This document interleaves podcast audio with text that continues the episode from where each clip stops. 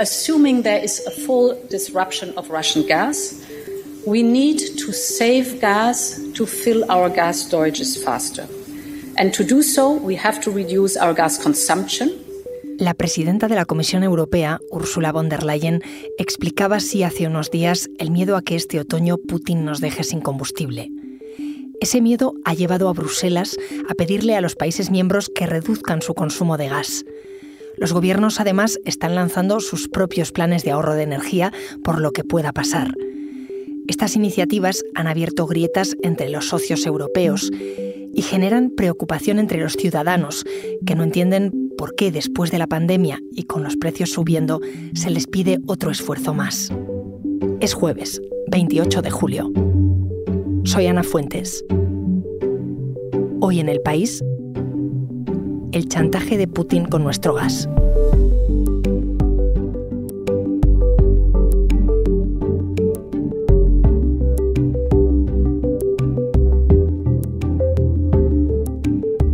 Andrea, ¿cómo estás? Muy bien, gracias. Es un placer estar contigo. Andrea Ricci es corresponsal de Asuntos Globales del país. Últimamente se está hablando mucho de que tenemos que ahorrar energía antes del invierno. ¿Por qué? Se habla de esto desde que estalla la guerra en Ucrania. Desde que Rusia invade, los precios ya venían subiendo y desde ese momento han subido más. ¿Por qué? Porque Rusia es un grandísimo exportador de crudo, de gas, y lo es especialmente en la Unión Europea. Dependemos de Rusia. Y entonces, desde ese momento, esto se convierte en una crisis. Y ahora vemos que lo que siempre fue posible parece probable. Y es que mm, Putin intente aprovechar esta dependencia que tenemos energética para precipitar una gran crisis energética recortándonos el suministro para eh, sustancialmente hacernos sufrir de cara al otoño y sobre todo al invierno. Pero, pero Andrea, ¿podemos llegar eh, los europeos a quedarnos sin gas? Sí, podemos llegar a quedarnos sin gas en el sentido de no tener suficiente suministro para abastecer todas las funciones que el gas ejerce en nuestras economías, que no son solo la calefacción. También eh, tiene otros usos y es un elemento central para la economía europea. Y en ese sentido, sí. Por tanto, esta situación significa que podemos ir hacia un posible escenario de racionamiento.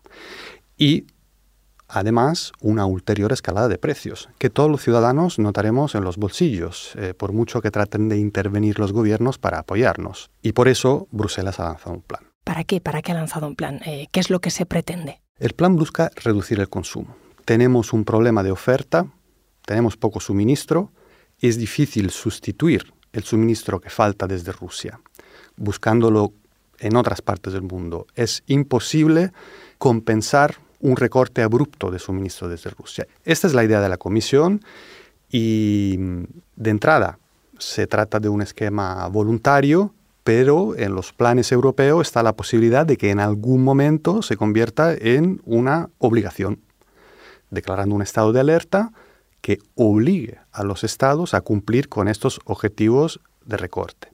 Sustancialmente, las instituciones europeas temen un escenario crítico en el que se pueda resquebrajar la unidad entre los 27, que es lo que Putin sueña. Porque ¿cómo se lo han tomado los países? Bueno, eh, algunos no se lo han tomado muy bien, para ser sincero. Y España entre los primeros, probablemente ha sido el más destacado. La cuestión de fondo es que se trata de una crisis asimétrica. No todos dependemos por igual de la energía rusa, por razones geográficas, por razones de elecciones políticas en el pasado, por razones del mix de fuentes que cada país eh, utiliza. Para entender el contexto es útil saber que mientras, por ejemplo, Alemania tiene un peso enorme en su mix energético de importaciones procedentes de Rusia, sobre todo en términos de gas, la industria alemana y la calefacción de los hogares alemanes dependen en gran medida de esto, en cambio España tiene una dependencia muy reducida de la energía rusa. ¿Por qué? Porque tiene un mix algo diferente, tiene un peso muy importante de energías renovables y en lo que concierne al gas, está equipada con el mayor número de plantas de regasificación de cualquier país de la Unión Europea. ¿Qué significa esto? Que puede fácilmente importar por barco gas natural licuado, lo que le permite ser mucho menos dependiente de lo que procede de Rusia a través de tubos.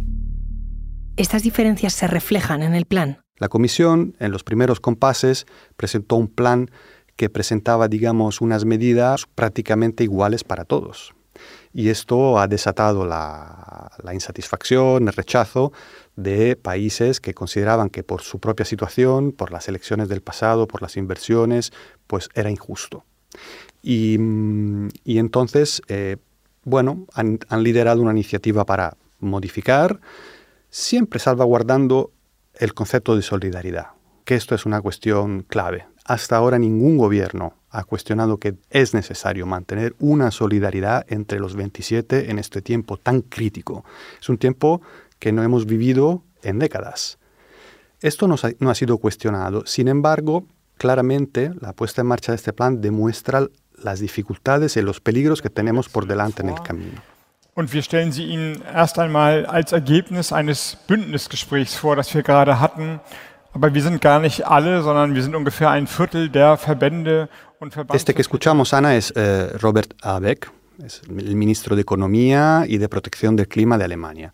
Compareció en junio para explicarle a los ciudadanos cómo le está afectando la guerra a las reservas de gas en Alemania y por qué desde el gobierno les están pidiendo un esfuerzo para ahorrar energía. ¿Qué tipo de esfuerzo les están pidiendo? ¿En qué están notando todo esto los alemanes? Bueno, pues lo están notando. Eh, este eh, plan es un plan que lleva por lema algo así como 80 millones juntos en la transición energética, en referencia a la población de ese país. Se le está pidiendo, por ejemplo, que se duchen eh, en menos tiempo. El propio ministro lo ha dicho así, él ya lo está practicando para tratar del ejemplo, que cambien a bombillas de bajo consumo o que descongelen periódicamente el congelador.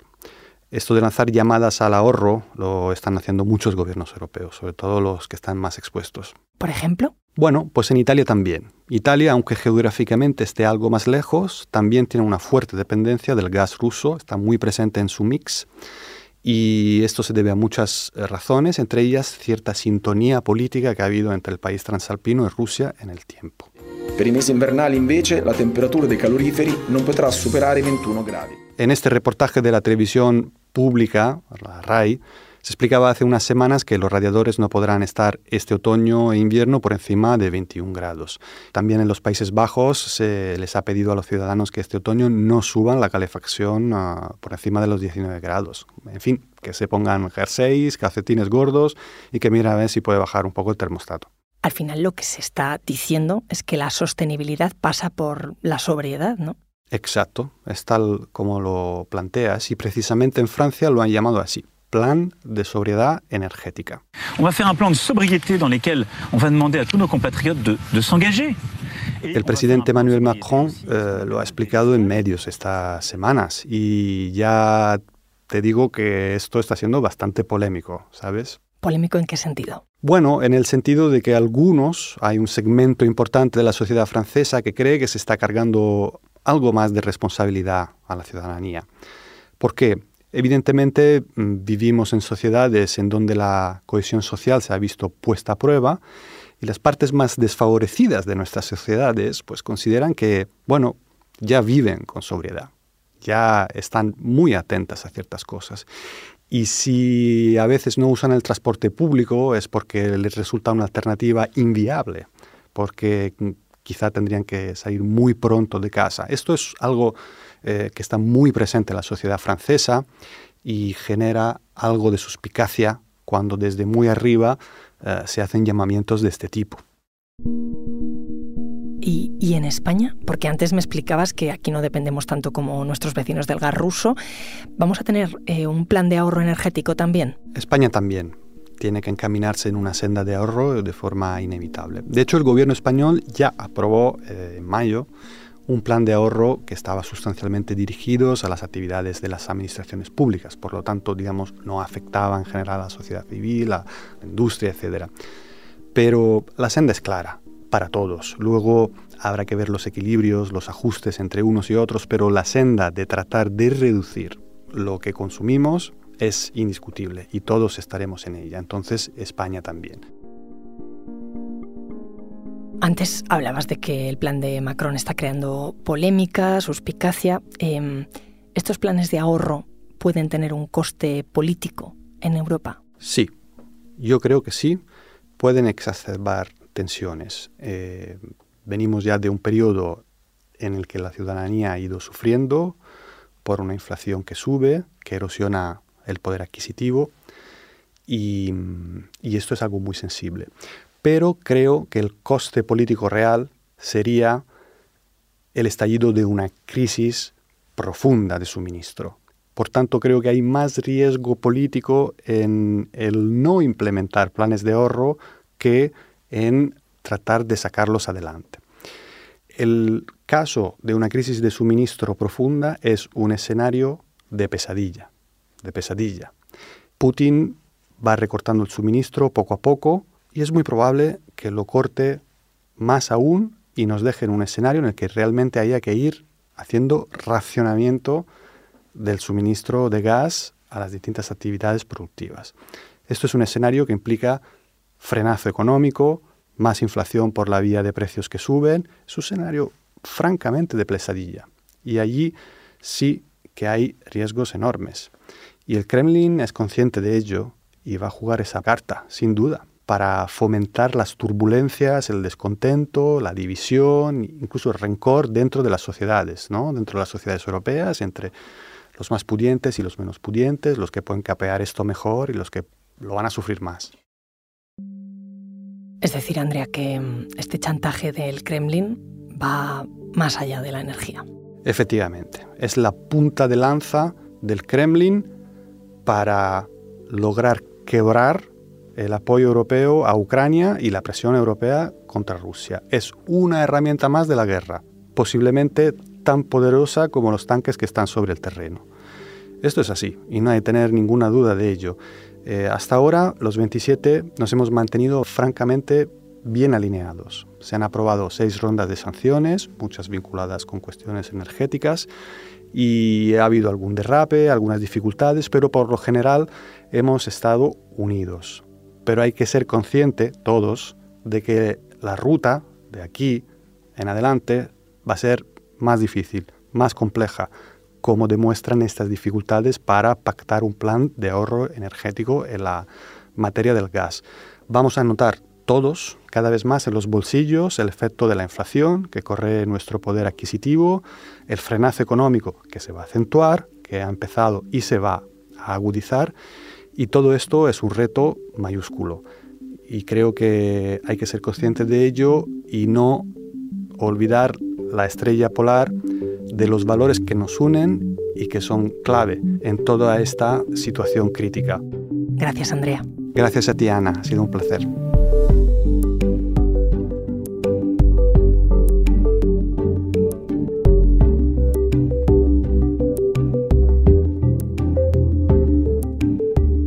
Este episodio lo he realizado con la ayuda de Bárbara Ayuso.